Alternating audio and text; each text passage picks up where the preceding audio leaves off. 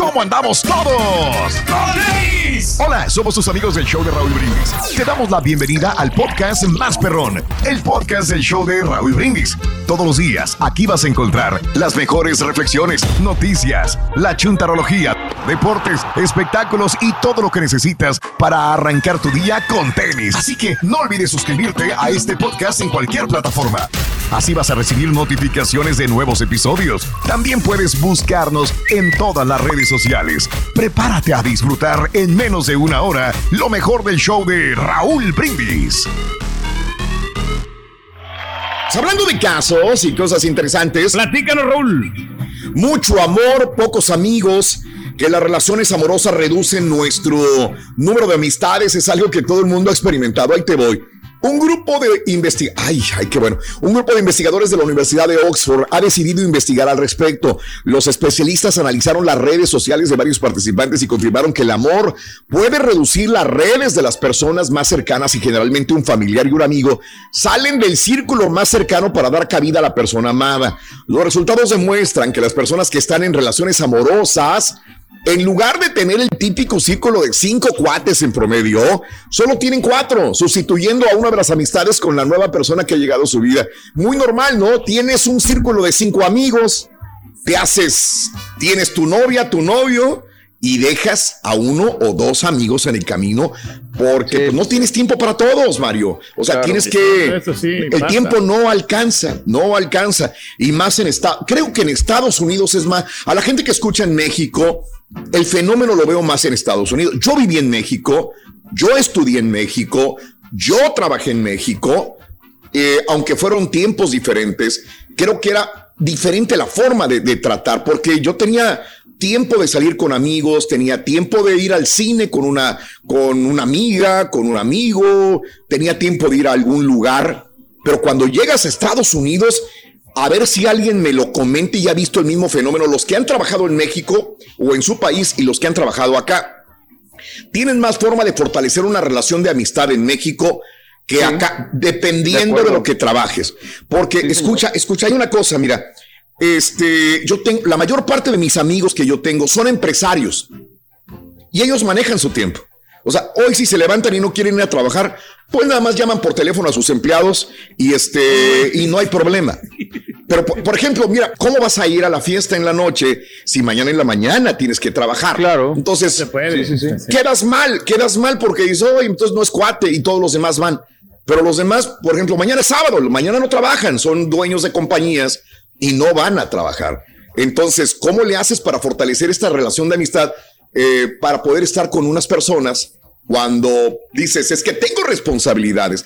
Y en México, como que a pesar de que era empleado, tenía más forma de tener tiempo para las demás personas. Todos como que nos damos el tiempo para fortalecer los lazos de amistad, inclusive en la hora de la comida. Muchos de los que trabajaban en radio se iban a comer un cabrito a las 12 del día, una de la tarde, regresaban a las 3, eh, cerraban lo que tenían que hacer y regresaban, se iban a hacer ejercicio, hacían lo que sean. Hay una flexibilidad más, también. Mm, mejor, no sé cómo decirlo, una flexibilidad muy interesante en México. Incluso, por ejemplo, cuando llega el Rollis, no sé si te has fijado, Raúl, a mí el segmento cuando vamos de las 8.10 a las 8.20, se me figura el típico eh, tiempo que usan o usamos los empleados ahí en México para tomarte el cafecito, ponerte de acuerdo, chismear un rato con tus compañeros, y luego ya las 500 te pones a jalar. O sea, es mucho más. Es que la vida en, México, Borre, es más relajada que aquí en los Estados Unidos. Aquí todo vamos a prisa. Entonces, ellos, pues en las distancias, los horarios, todo es completamente diferente en México que aquí en Estados Unidos. Entonces, nosotros estamos presionados. Dani también dice, Raúl, acá es completamente diferente. Bueno, Dani también trabajó en México. Dani fue, fue trabajador en, en México. Dice, los horarios, las distancias tienen mucho que ver, ¿correcto? México es más relajado, más una ciudad como, como Dallas, como Los Ángeles, como Houston, tal vez en ciudades más pequeñas no sea tanto el ajetreo de estar con poco tiempo personal para fortalecer una relación de amistad. Eh, Pero sabes, yo trabajé en Río Grande, digo, hablando de ciudades pequeñas. igual, la vida es muy encerrada aquí. O sea, por distintas razones. No sé si ¿Pero por qué? tiene sentido. No tengo idea. A ver, yo trabajé en radio también allá. De acuerdo. Y estuve en la universidad también allá. ¿eh? Y tenía más tiempo para los amigos o para la novia. Y, aquí, y aquí no. Bueno, también era una ciudad pequeña, ¿no? Tampoco era una ciudad donde de un lugar a otro es una hora y de regreso otra hora y ya, ya perdiste dos horas y media, tres horas nada más en un lugar de un lugar a otro. Conociendo México, Mazamitla, Jalisco. Mazamitla es un pueblo jalisciense resguardado por la boscosa Sierra del Tigre, ideal para realizar ecoturismo y atender a los caprichos del estómago mientras se respira aire puro con un toque de pino. Aquí, el clima frío estimula los sentidos y provoca dulces tentaciones que se materializan al probar el inigualable néctar de las tradicionales conservas o el bote, un caldo tradicional de res, pollo y cerdo que tienes que degustar. Disfruta los atractivos coloniales como la parroquia de San Cristóbal. O si lo tuyo es la naturaleza, visita la cascada El Salto, donde puedes contemplar la majestuosidad del agua que cae contra el verde manto serrano. Mazamitla, Jalisco, conociendo México, en el canal de Raúl Brindis. Estás escuchando el podcast más perrón con lo mejor del show de Raúl Brindis a darle un fuerte aplauso a Karim León. Sí, señor. Compadre, buenos días, ¿cómo estás, hombre? ¿Qué cuentas? Bueno, buenos días, buenos días. Aquí encantados. Madrugando un poquito, la verdad, madrugando un ratito y pues encantado de estar en tu programa y saludar a todos los mañaneros por ahí. Oye, Karim, ¿son tus perros o son los míos, güey? Porque yo tengo aquí dos perros también. ¿Son tus perros? Son los perros, son los perros. ¿A qué se ponen roñosos? Órale. Vamos al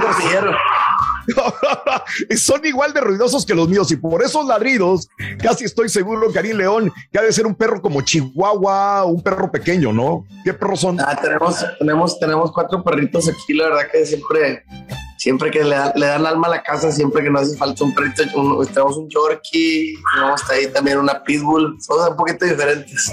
Oye, fíjate qué, qué, manera de comenzar la plática. Oye, desde niño, desde chavito, ¿tenías perros, compadre, o no? Sí, desde morrillo bien, bien impuestos a, a, los animales con, con, mi papá y la verdad bien viviendo bueno. mucho una afición bonita. No, qué padre. Yo apenas tengo poco de conocer los animales, los perros, la verdad, de convivir con ellos y son un amor, mi querido amigo Karim de León. Tengo unos 12 años queriendo a los animales y ahora ya no puedo vivir sin un perrito, la verdad. Sabes que alguien me preguntó hace tiempo, Karim, yo tengo muchos años dentro de la radio, dentro de la industria, y alguien me preguntó hace tiempo, ¿te gusta Karim León? Mi respuesta es sí. Me dijeron, ¿por qué te gusta? Le digo, porque yo apuesto a la gente que le gusta algo nuevo, que le gusta revolucionar, evolucionar. Y creo que si alguien me pregunta cuál es el mejor ejemplo en lo regional mexicano, y yo ya no pongo categorías, las categorías van a desaparecer porque nos encasillan definitivamente, Karim León. Y creo que tú eres un estandarte de aquellos que quieren pensar un poco más allá y no quedarse encerrados en lo mismo, Karim. Sí, la verdad que, que yo como músico viví mucho tiempo pues haciendo el regional mexicano y era un poco eh, pues cansado de seguir haciendo lo mismo la fórmula ¿no? y siempre nos hemos atrevido a seguir experimentando, seguir expandiendo los horizontes musicales y que y darle aire fresco a la gente, ¿no? Oye, te escucho cantar tipo flamenco. Bueno, te conocemos desde los reales, obviamente allá con el maestro de la escuela, con la guitarra. Sabemos esa anécdota, Karim, y también sabemos la anécdota que creo que te tuviste que poner las pilas con la guitarra en la tercera vez que tú quisiste aprender la música ya de chavo, ¿no? Eh, te fuiste al grupo Arranque y todo esto. Creo que te fue nutriendo, amigo, para poder llegar a consolidarte en lo que eres, ¿no? Sí, definitivamente eh, años eh, muy, muy bonitos, años que se extrañan también, pero también años, años que de la pasamos mal, entre comillas. Pero la verdad ahorita nos damos cuenta que es una, es una gran escuela y una gran base para poder recibir todo esto que está sucediendo ahorita con las manos abiertas y con los pies bien clavados en la tierra. Karim León. oye, este, felicidades por lo que hiciste allá en España, amigo, con eh, este rapero Tangana. La verdad que es una, es un súper, súper músico y con tu compadre, este, Adriel, también allá en, en Madrid, España. Pero yo sé que, tú tienes mucha ambición, podríamos decir, esa, eh, inercia de llegar hasta a España y lo conseguiste. Yo estaba escuchando, eh, mi querido amigo Karim León, que desde chavo tienes esa idea, ¿no? De, de, España, como que te sientes muy identificado con, con su cultura. ¿Por qué, amigo? No sé, la verdad tiene algo, el cante, tiene algo mucho, la música flamenca, la música eh, de raíz de España que, que, me llama mucho, ¿no? Y que me, que me, tienta mucho, ¿no? Al igual que la música de raíz de todas partes, eh, tiene algo en especial, ¿no? Tiene, tiene ese feeling eh, eh, muy orgánico y sobre todo muy, muy, muy, muy también muy autóctono, ¿no? Que tienen los españoles y que la verdad es algo que no se puede fingir. que la pasión en su canto, ¿no? La, la, la, manera de expresar sus cosas y es algo que el flamenco siempre ha hecho un clic conmigo, ¿no? Y con mi música. Claro, y, lo has hecho muy bien. ¿Desde cuándo empezaste a darle esa? Digo, porque has evolucionado. Eh, el, el, el, Karim León que yo estoy entrevistando, que yo estoy hablando ahorita con él, estoy seguro que en el 2023 va a ser completamente diferente, porque te vas nutriendo de muchas cosas. Pero ¿desde cuándo viene esta, esta onda de, de, interpretar un poco con flamenco la música regional mexicana, con música country, con todo esto y las fusiones que son tan de moda el día de hoy, mi querido amigo? La verdad, no, no te podría decir una fecha o lo que se hacer de tal manera. Creo que eh, eso es lo padre de, mi proyecto y de, los, y de lo que yo incentivo muchas veces a otros artistas, ¿no? El, sacar esa voz propia, el sacar esa, esa cosquillita que nos está diciendo haz esto y que a veces nos escapamos por, por seguir lo que la sociedad piensa que está bien, ¿no? Eh, yo creo que el momento de ser uno mismo y cantar como le nace tu corazón ya, ya de ahí lleva ventaja porque es único, ¿no? Ninguna persona es igual y mucho menos ningún artista, ¿no? Entonces trato de siempre imprimir el alma y la verdad que no, no lo hacemos intencionalmente, ¿no? De tanto que escuchamos, creo que eres lo que comes y de tanto escucharlo, esa música es algo que subliminalmente ya entra en tu canto. Karim León. Oye, Karim, mucha gente te trae en su camioneta, en su carro, música de Karim León. ¿Tú qué traes en tu, en tu carro, en tu aparato reproductor, amigo? Eh, escucho mucha música, escucho de todos tipos de música, de todos géneros, eh, a la hora que sea. La verdad, yo creo que si algo predomina mucho en mis playlists, por, por decirte algo, es, eh, música del señor Silvio Rodríguez, del señor Alejandro Sanz, eh, Stapleton, un poco de trova, un poco de, de pop en español noventero, un poco de, de hasta rock progresivo, un poco de folclore también, ¿no? Oye, oye, mira, tú, estoy frente a un compositor en toda la extensión de la palabra, pero un compositor que está evolucionando la música. Este, tú hablas mucho de las canciones inteligentes también. Y yo, estoy de acuerdo contigo. O sea, a mí me gusta que tengan una lírica especial, que no sea lo mismo de siempre, la misma cantaleta de siempre. Pero, este, ¿cómo se le hace para crear canciones de calidad? Pero que al mismo tiempo le pegue a los que nos emborrachamos, a los que nos estamos de desamor. ¿Cómo le hacen? Porque no es fácil, o sea, es una cosa u otra. Sí, no, es, es, que pienso que también para, hasta para contar las cosas más sencillas hay maneras inteligentes de hacerlo, ¿no? Y sobre todo al momento de, de la producción musical, el, el, cómo, eh, por lo menos en la, en la apuesta que tenemos con este disco nuevo, con la música que hemos venido haciendo últimamente, cómo le expones al mundo el regional mexicano, ¿no? Para que lo dijera, que no se asuste, que no, que le guste, que algo de una manera, y es lo que tratamos de hacer nosotros con, con el disco, ¿no? No, no nada más con las líricas, sino inteligentemente tratando de mezclar estilos y mezclando nuestro folclore para exponérselo al mundo y exponérselo a otras personas que no necesariamente sean mexicanas. Oye, oye, que es, que es un riesgoso, Karim. Es muy riesgoso de repente tratar de, o sea, cuádrate y vete por lo que están tocando todos, sigue la misma línea, pero no, Karim León se está reinventando y fusionando y la gente lo está aceptando. La verdad, este es un parteaguas muy diferente. Digo, dándole reconocimiento, Karim, a los invasores de Nuevo León, a los cadetes de Linares, a la banda de rock, digo, porque son los que más marcaron, bueno, me voy hasta más atrás, a Rigo Tobar, que marcaron una época, pero era era, Karim, era cumbia, cumbia. Era, tú eres norteño, norteño. Tú eres este, de música banda, banda. Y ahora ya no, Karim. La gente está cambiando, Karim. ¿Qué es lo que está pasando, amigo?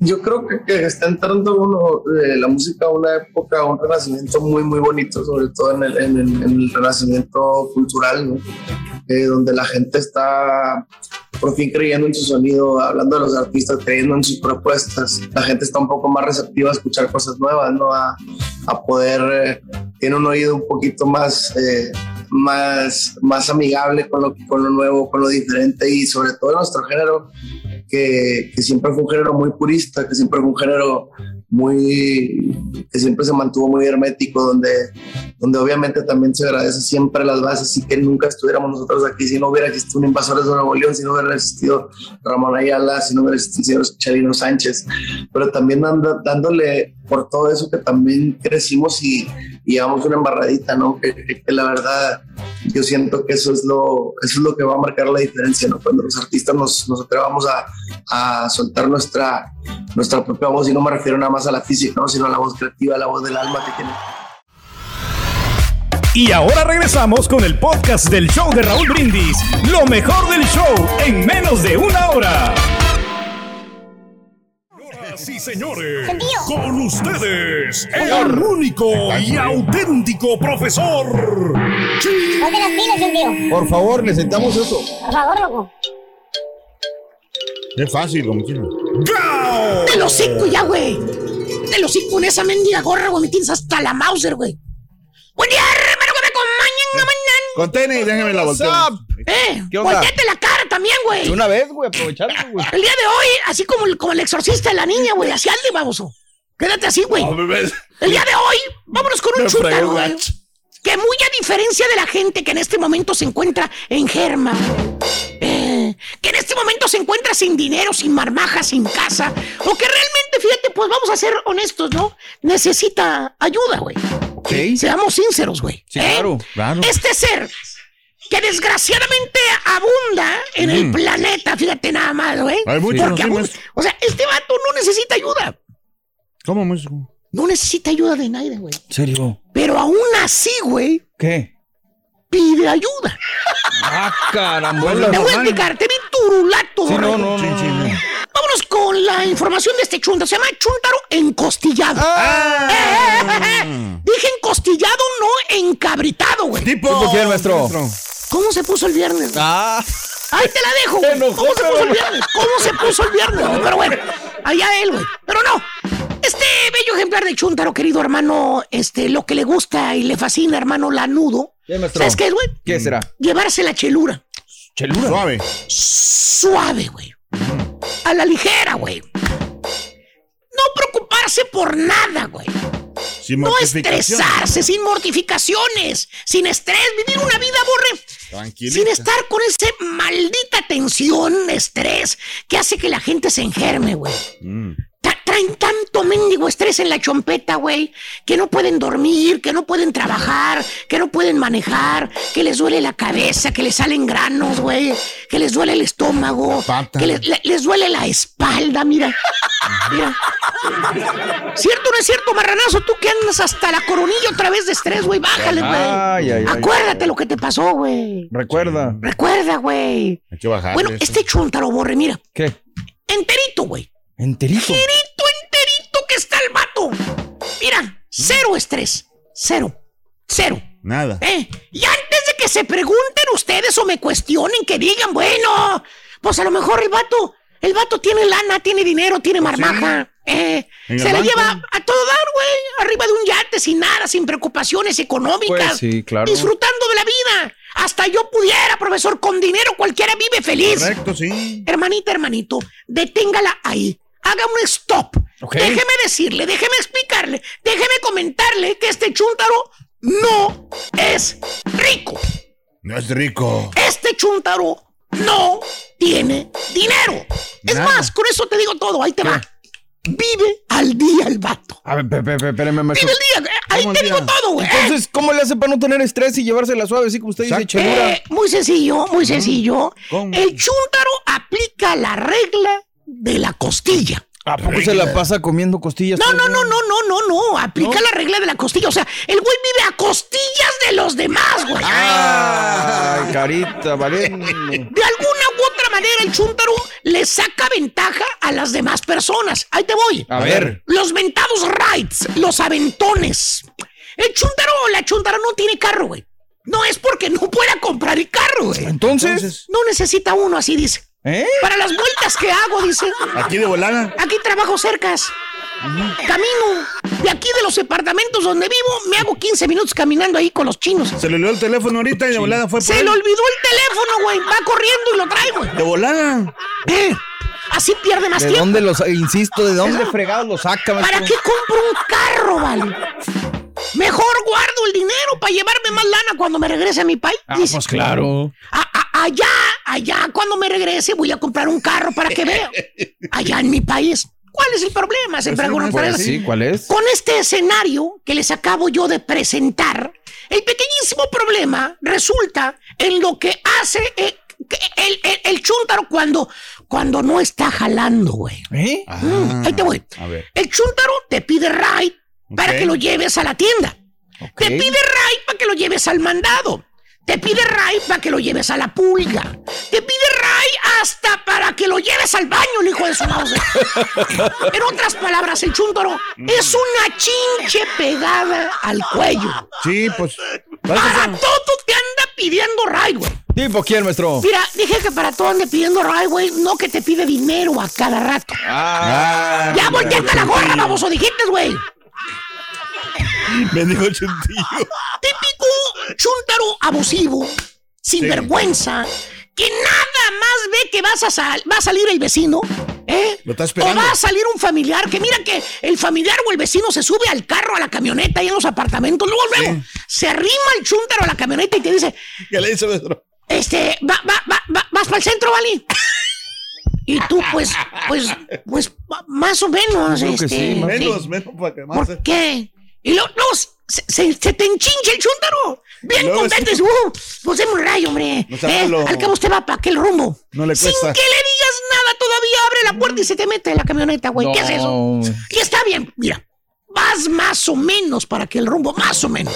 ¿eh? ¿Qué te cuesta llevarlo, hacerle el favor? Una compañía ahí también. Es el mismo gas casi que te vas a gastar. ¿Dónde está el problema, piensas tú? Pero no. No, hermano, no. El chúntaro te empieza a desviar de tu camino. ¿Eh? Ya que está trepado en tu carro, camioneta, te apunta con el dedito y dice, mire, primo, primo, si me hace favor de pararse ahí, primo. ¿Dónde? Ahí en esa tienda estamos, que estamos pasando. Mira ahí.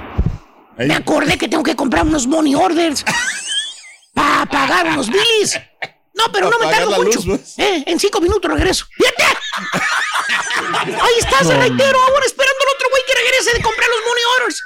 Eh, Ay, no, más adelantito, ya que regresó con el money order, ya que van rumbo al centro, ¿Mm? te dice el chúntaro, ¡Ey, primo, primo! Espérese un momentito, primo. Dele, des, dele despacio, dele calmado. ¿Qué pasó ahora? Mire, en aquella calle, ahí salgas, en aquella calle. ¿Cuál? Mire, ahí, ahí, ahí, de vuelta la luz.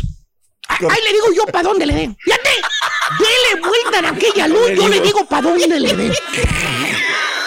Desgraciado chuntaro, te vio la cara de humano, eh, y deja tú, ni un mísero dólar te va a dar el chuntaro para que le eches el gas al carro.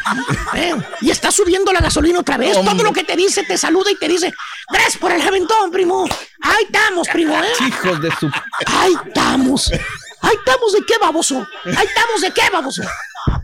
No, pues camaradas son, maestro. Camaradas. Camaradas. Chúntaro encostillado, güey. Vive a costillas de los demás tarugos que le dan ray, güey. ¿Tipo quién, maestro? Todavía le debe 150 bolas, güey. Del Uber en Miami. Ah. No se lo olvida. Amores.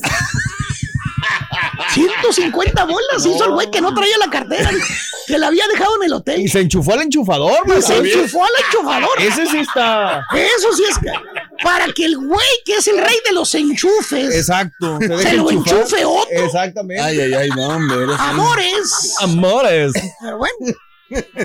No, sí pasa, maestro, pero es, lo, buena gente. O la otra chuntara también, morro. ¿Cuál, maestro? La que está casada. Ah. También anda pidiendo ride y esta chuntara sí tiene carro, ¿eh? ¿En serio? O sea, el marido de la chuntara maneja un carro. Y también es más, hay otro carro estacionado ahí afuera. Entonces, eh, ¿por qué pide ride, maestro? Eh, te, digo algo, güey? ¿Sí? ¿Qué pasó? No se lo cuentas a nadie, güey. No, no, no, dígame. La señora, güey. Sí. ¿Qué pasó?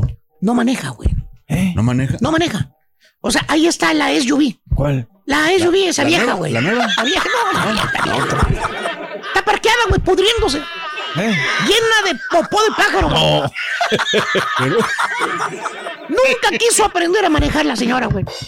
Que porque le daba miedo meter. Y aparte el vato le metía miedo para que no manejara. Pues sí, Ah, para tenerla controlada. Es plan ¿Eh? con maña, Para entonces. tenerla controlada en la casa, para que no Ah, saliera. ya, Blanco ya, maña. ya. Exactamente. Él se ofrecía a llevarla.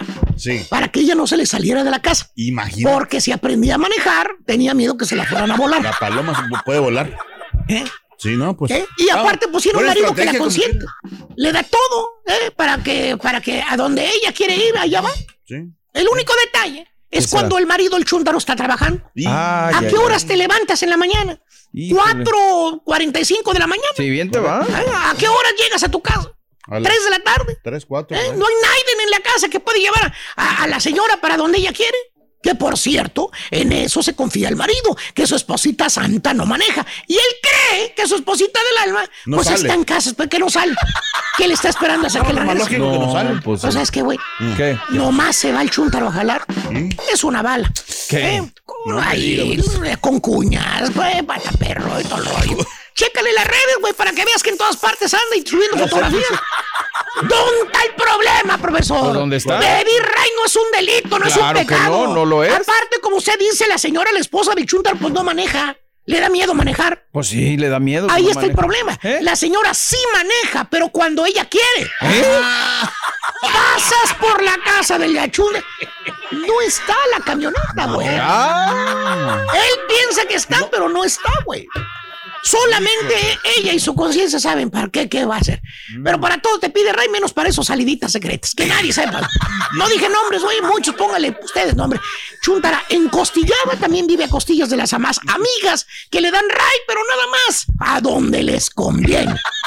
Ya que le cayó, le cayó, yo me voy, güey. Voy a checar la Mercedes. Maestro, espérese. Está estacionada allá afuera de mi casa, güey. ¿Eh? Ahorita vengo. el camión de basura. Ahí está también, güey. Este es el podcast del show de Raúl Brindis. Lo mejor del show Masterrón. En menos de una hora. Yo tenía una mala influencia, Raúl, ahí en el barrio del Berrinche, este, mi amigo el Chiquilico, que... ¿Así se llamaba el barrio? ¿El Berrinche? El barrio del Berrinche. El barrio del Berrinche, ahí este... Ah, padre. ¿De dónde es el señor Pedro Reyes? De barrio el Berrinche. No, él traía cigarros, Raúl, y hasta, hasta mota. Pero pues mota yo no usaba para comprar mota, ¿no? Pero me dijo, ¿sabes qué? Este, aviéntate ese cigarrito. Y me lo, me lo daba mm. gratis. Digo, pruébalo. Órale. Y ahí, ahí este, yo lo probaba, pero la verdad no me gustaba. Yo, me, yo, me, estaba ahogando con los cigarros. A mí nunca me gustan los cigarros. Órale, fíjate. Mm. Vámonos con más llamados, este, Carita, por favor. Vamos con Ana, Ana, vamos con Ana. Muy buenos días, Ana. Adelante, Anita. Te escuchamos, Hola, Buenos días, buenos días. Buenos días, Ana. Adelante, Anita. Bueno, pues este, yo fumaba cuando estaba jovencita, de 15 años, a escondidas de mi papá. Ok.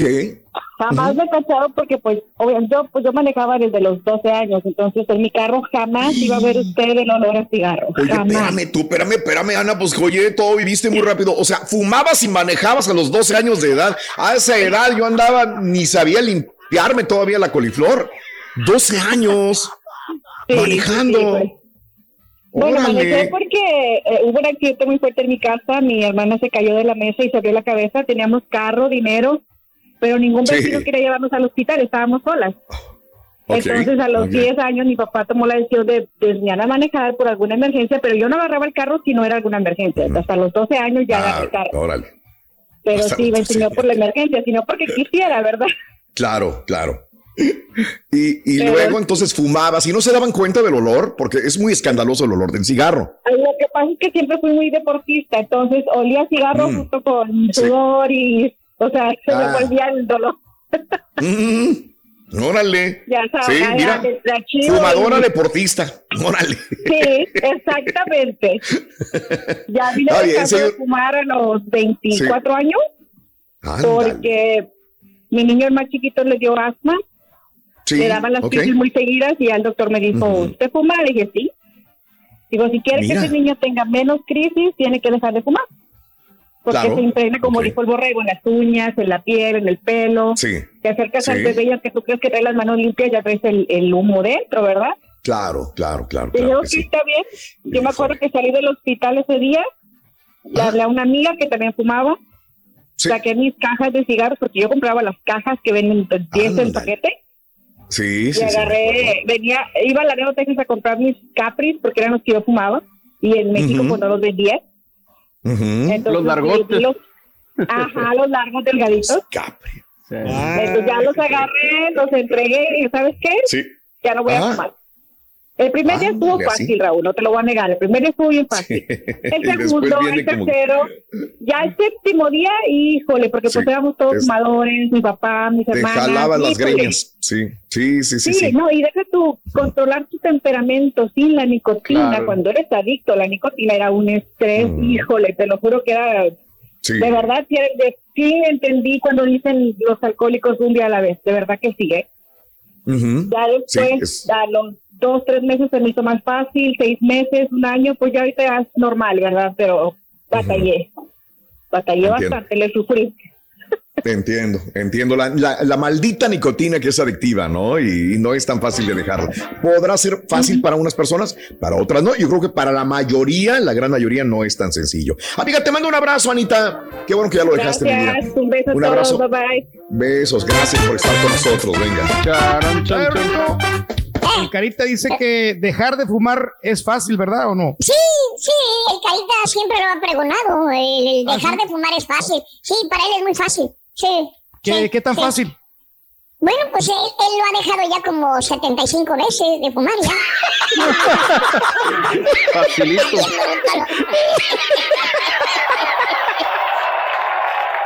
¿Sabes tocar algún instrumento, amiga, amigo nuestro?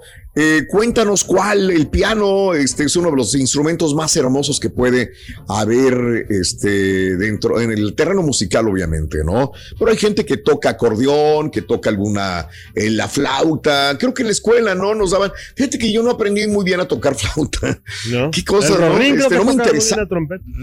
Ah, ah y tú la corneta, bruto. ¿Eh? No, ese era, era el Turchi el que la tocaba. este, eh, en la escuela, en la secundaria, nos daban clase de música y a muchos los, los, si eras de la banda de guerra, pues a tocar la corneta junto con el tambor, ¿no? Y, y hacer parte de la banda de guerra. Y también había banda musical, pero pues casi todos en la, la flautita ¿Verdad? era lo que.